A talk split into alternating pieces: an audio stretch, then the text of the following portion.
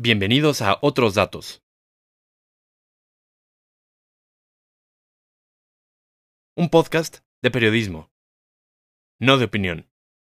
En este episodio, la evolución del COVID-19 y la estrategia de prevención.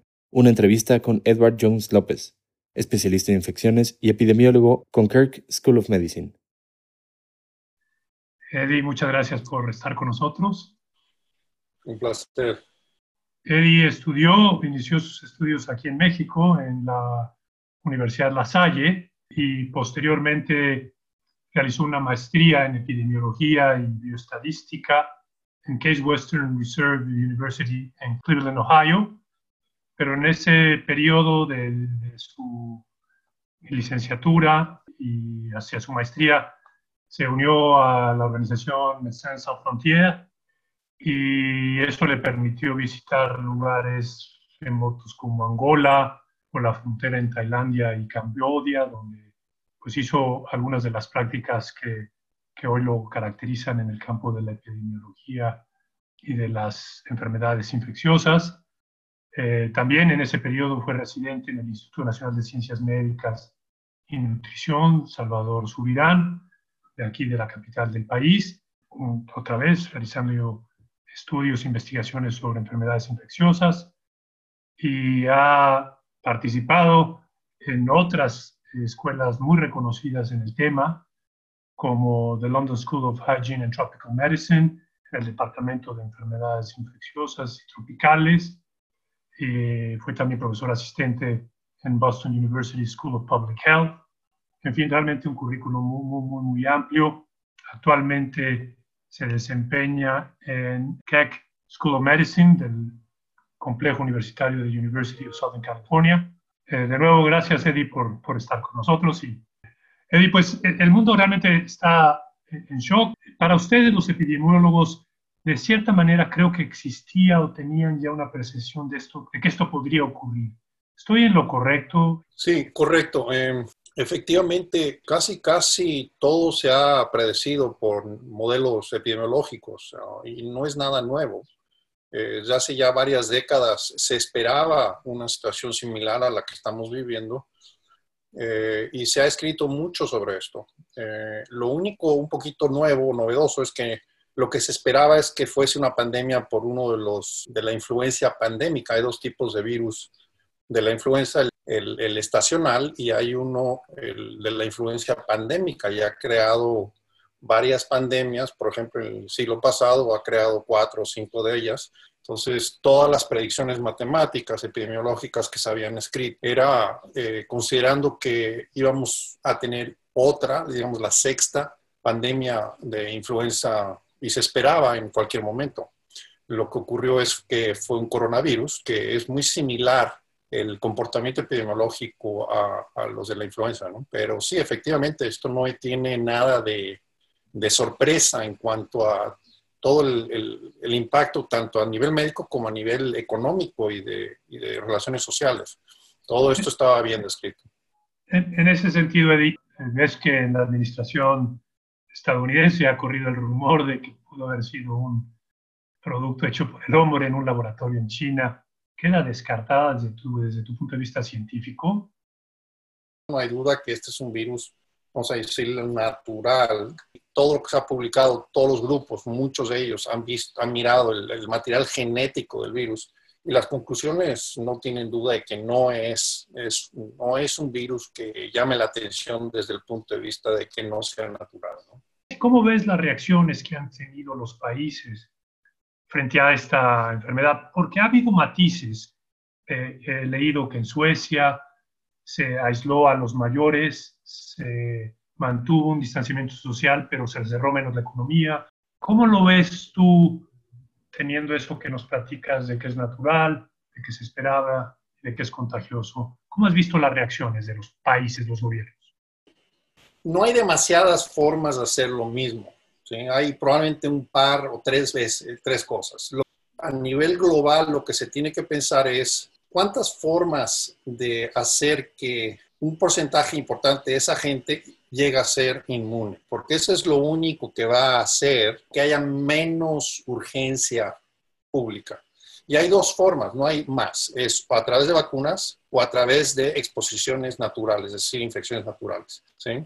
Lo que tú mencionaste de Suecia, por ejemplo, ellos están tratando de seguir el modelo que se llama de inmunidad de rebaño, que es este concepto de tratar de infectar a la mayoría, a la mayor cantidad de gente posible para que se disminuya el número de gente que sea susceptible. Entonces, yo creo que Suecia es un caso muy particular que es un poquito un experimento que vamos a ver cómo les va. ¿sí? Ese ejemplo es un ejemplo único en el mundo. No hay muchos, muchos países que han intentado hacer eso, pero en general, lo que se hizo a nivel global, la enorme mayoría de los países lo que hicieron es tratar de apagar la epidemia con el distanciamiento social este famoso, porque esa es la única forma a estas alturas, sin tratamiento, sin vacuna y sin tener proporciones importantes de gente que está inmunizada en forma natural,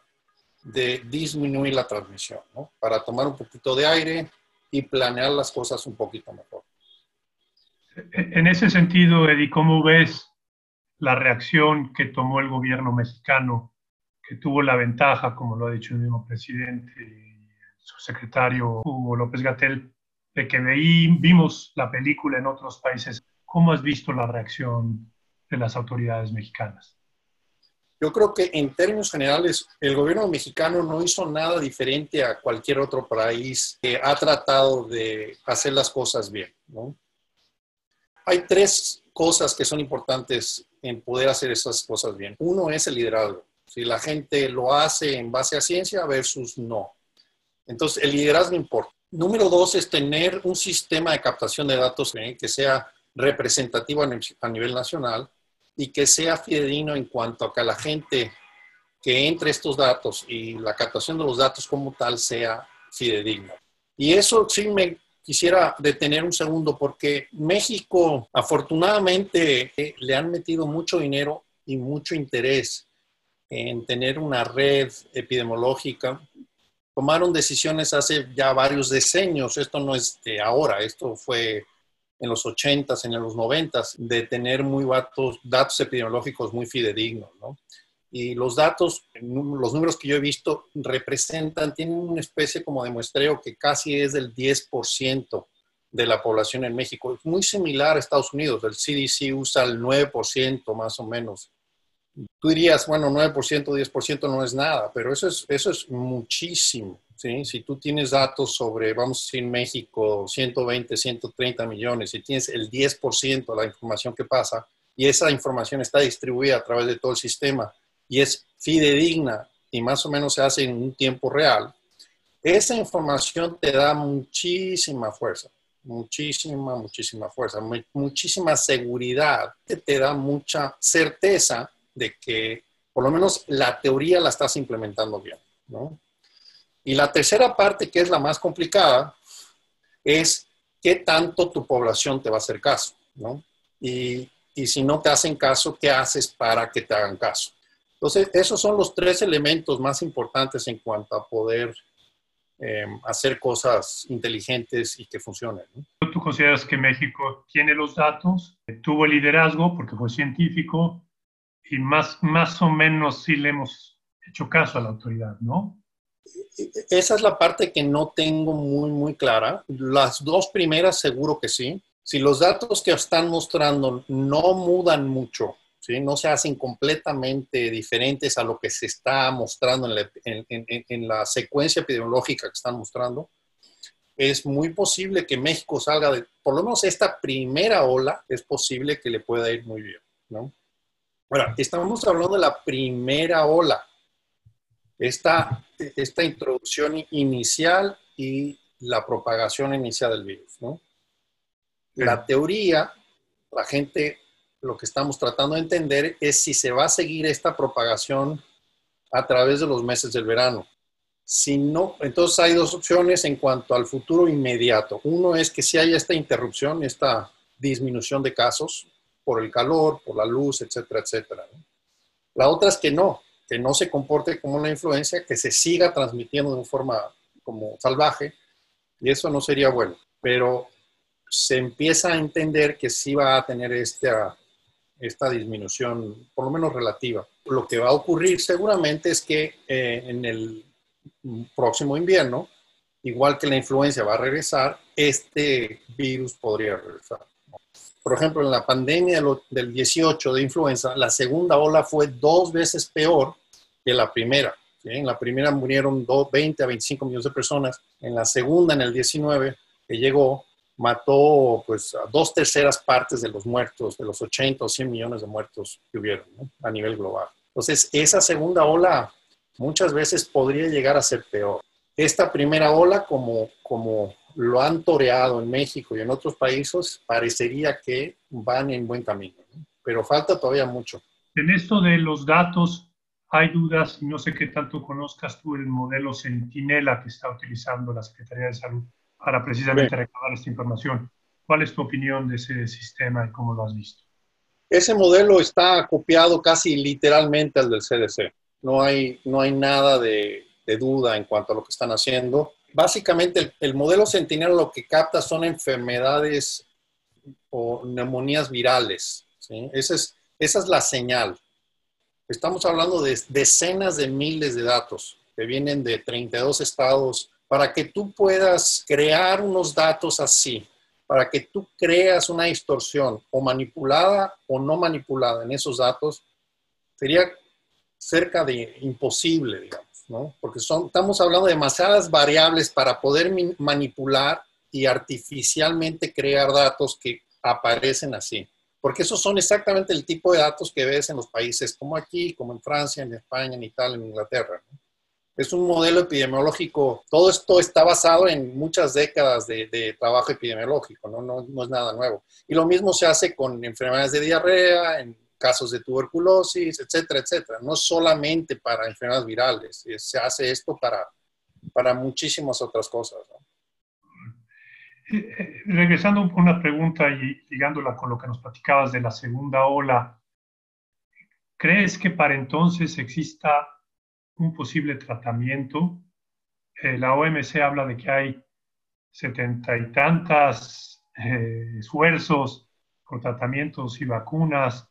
Parece ser que la vacuna tarda más, por lo que he leído. El tratamiento podría llegar antes. ¿Cómo, lo estás tú viendo desde el punto de vista científico estas posibilidades? Sí, es, muy, muy probable que, que tenga razón. Es decir, no solamente por el número de, compuestos que se están estudiando y que tienen eh, información preliminar de efecto antiviral contra este virus, sino también en general, a través de la historia ha ocurrido eso, que los tratamientos tienden a ocurrir más rápidamente y más de uno de ellos que las vacunas. Ahora, eso es con un procedimiento, con un, con un timeline de, de desarrollo de vacunas normal es como cualquier otra cosa. El desarrollo de una vacuna es un gasto enorme, enorme. Hay mucho riesgo económico, eh, hay un poquito de suerte, pero en general una vacuna toma de cuatro o cinco años para desarrollarse. Obviamente por la emergencia global que hay y por la cantidad de gente que tiene dinero y que eh, está dispuesta a invertir en forma un poquito ciega aunque al final pierdan dinero, eh, se está hablando que se va a poder reducir ese tiempo de desarrollo a más o menos 12 a 18 meses. ¿no? Eso no contrarrestaría la segunda ola, o sea, llegaría después de la segunda ola. ¿no? Exacto, y por eso, por eso esa, segunda ola está más o menos fija. Y eso es lo importante entender, que este proceso no va a evitar esa segunda ola. Si nos puedes dar una visión post-COVID cómo va a ser nuestras vidas y qué recomendaciones cuando se reabra la economía nos das para no contagiarnos. Una cosa que tiene que entender la gente es que este es un bicho más en una larga lista de bichos que nos rodean. Esto es lo que hacen los bichos y crean mucha inestabilidad, pero en tres o cinco años prácticamente este va a ser uno más que se va a agregar a la lista de bichos que nos han causado problemas, pero vamos a salir de esta sin ninguna duda. Mucha gente se va a morir, mucha gente va a tener problemas de salud o psicológicos o económicos después de esta ola, pero vamos a salir. No es un problema perenne ¿Cuál es la mejor forma de sobrevivir estos 9 a, 24 meses que nos quedan enfrente? Específicamente, ¿qué cosas se van a hacer? Uno, lo más seguro es que las mascarillas quédense, se van a quedar. Es una forma relativamente sencilla, barata y efectiva de interrumpir la transmisión. Sobre todo si se hace a nivel general. Si una sola persona tiene la mascarilla, no va a tener tanto impacto si, que si las dos personas que están en contacto tienen la mascarilla. Entonces, con que se haga eso de una forma un poquito solidaria y bien, y se use bien, se tiene que cubrir tanto la boca como la nariz, las mucosas nasales y, orales. Eso, solo eso, podría funcionar mucho, mucho muy bien. Dos, el distanciamiento famoso. Yo creo que se va a restablecer esa distancia como una nueva forma de normalidad. La, tercera sería disminuir el hacinamiento, es decir, la concentración de gente, sobre todo en sitios cerrados. Si antes permitían 12 o 15 o 25 personas estar en un espacio, probablemente van a reducir eso a la mitad, si no es que a un tercio. O escalonar las entradas. Es decir, la idea general es tratar de separar, de evitar en tanto número como en, en frecuencia los contactos humanos y además tratar de, si hay esos contactos humanos, tratar de mantener una distancia y tener esta protección facial. Esas tres cosas relativamente sencillas podrían llegar a tener un efecto enorme en cuanto a no eliminar el problema, pero sí permitir que, que, más o menos regresemos a una normalidad. Hay unas otras cosillas, por ejemplo, la edad. Los viejitos tienden a acumular más enfermedades y por eso les pega tan fuerte. No es que sea la edad como tal, sino la acumulación de enfermedades que tienen. Se van a tener que seguir más o menos guardados, aislados, hasta que salga pues una vacuna, desgraciadamente eso sí, no hay duda, porque la tasa de letalidad, de morbilidad es tan, tan alta en ellos que es, es problemático, ¿sí? Porque ahí el riesgo es, es, es demasiado alto.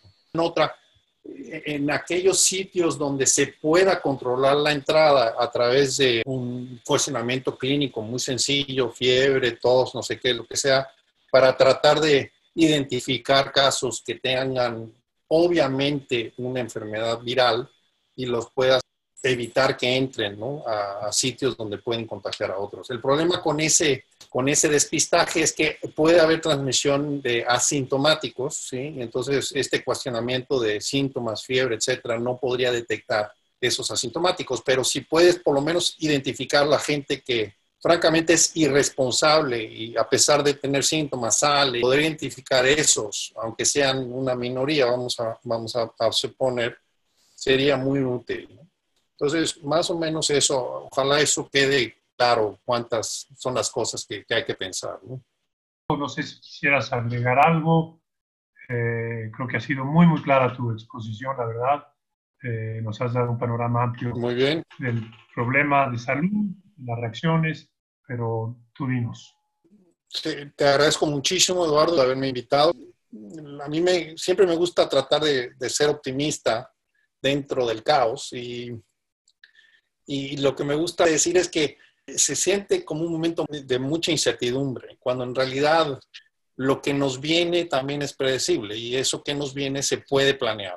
Si se hace bien, si se hace inteligentemente, una vez más, si se hace con humanidad, se puede planear y la situación puede salir en términos relativos más o menos bien. Yo creo que México, si siguen las cosas como están, eh, podría salir de esto como un ejemplo a seguir en el mundo dentro de una, un grupo de países que no tienen ese lujo de hacer cosas increíblemente extravagantes o, caras.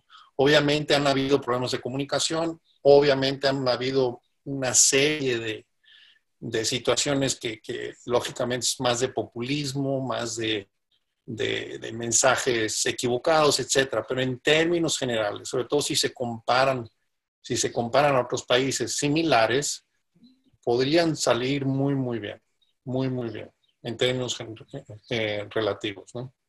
Y yo creo que eso es, eh, francamente, a mí me llena de orgullo. Si eso ocurre, de verdad, y en un año o dos nos damos cuenta que México salió de esta, navegó este caos más o menos bien, con inteligencia, conciencia, con cierta humanidad.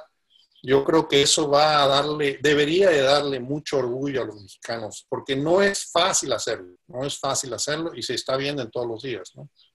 Pues, Eddie, te agradezco enormemente a nombre de Infocel, Sentido Común, que nos hayas permitido escucharte. Nos vamos con esta esperanza de que México pueda eh, demostrar que salió bien en unos meses. A pesar de los pesares, pues ahí, ahí vamos librando este, esta época inédita.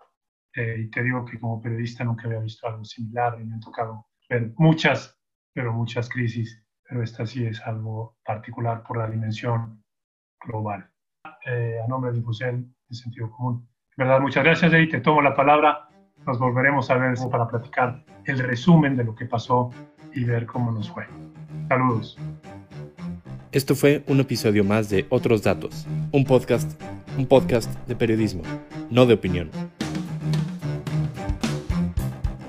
Otros Datos fue realizado por Gabriela Rache, Eduardo García y Margot Jiménez. Agradecemos la participación de Edward Jones Hasta la próxima.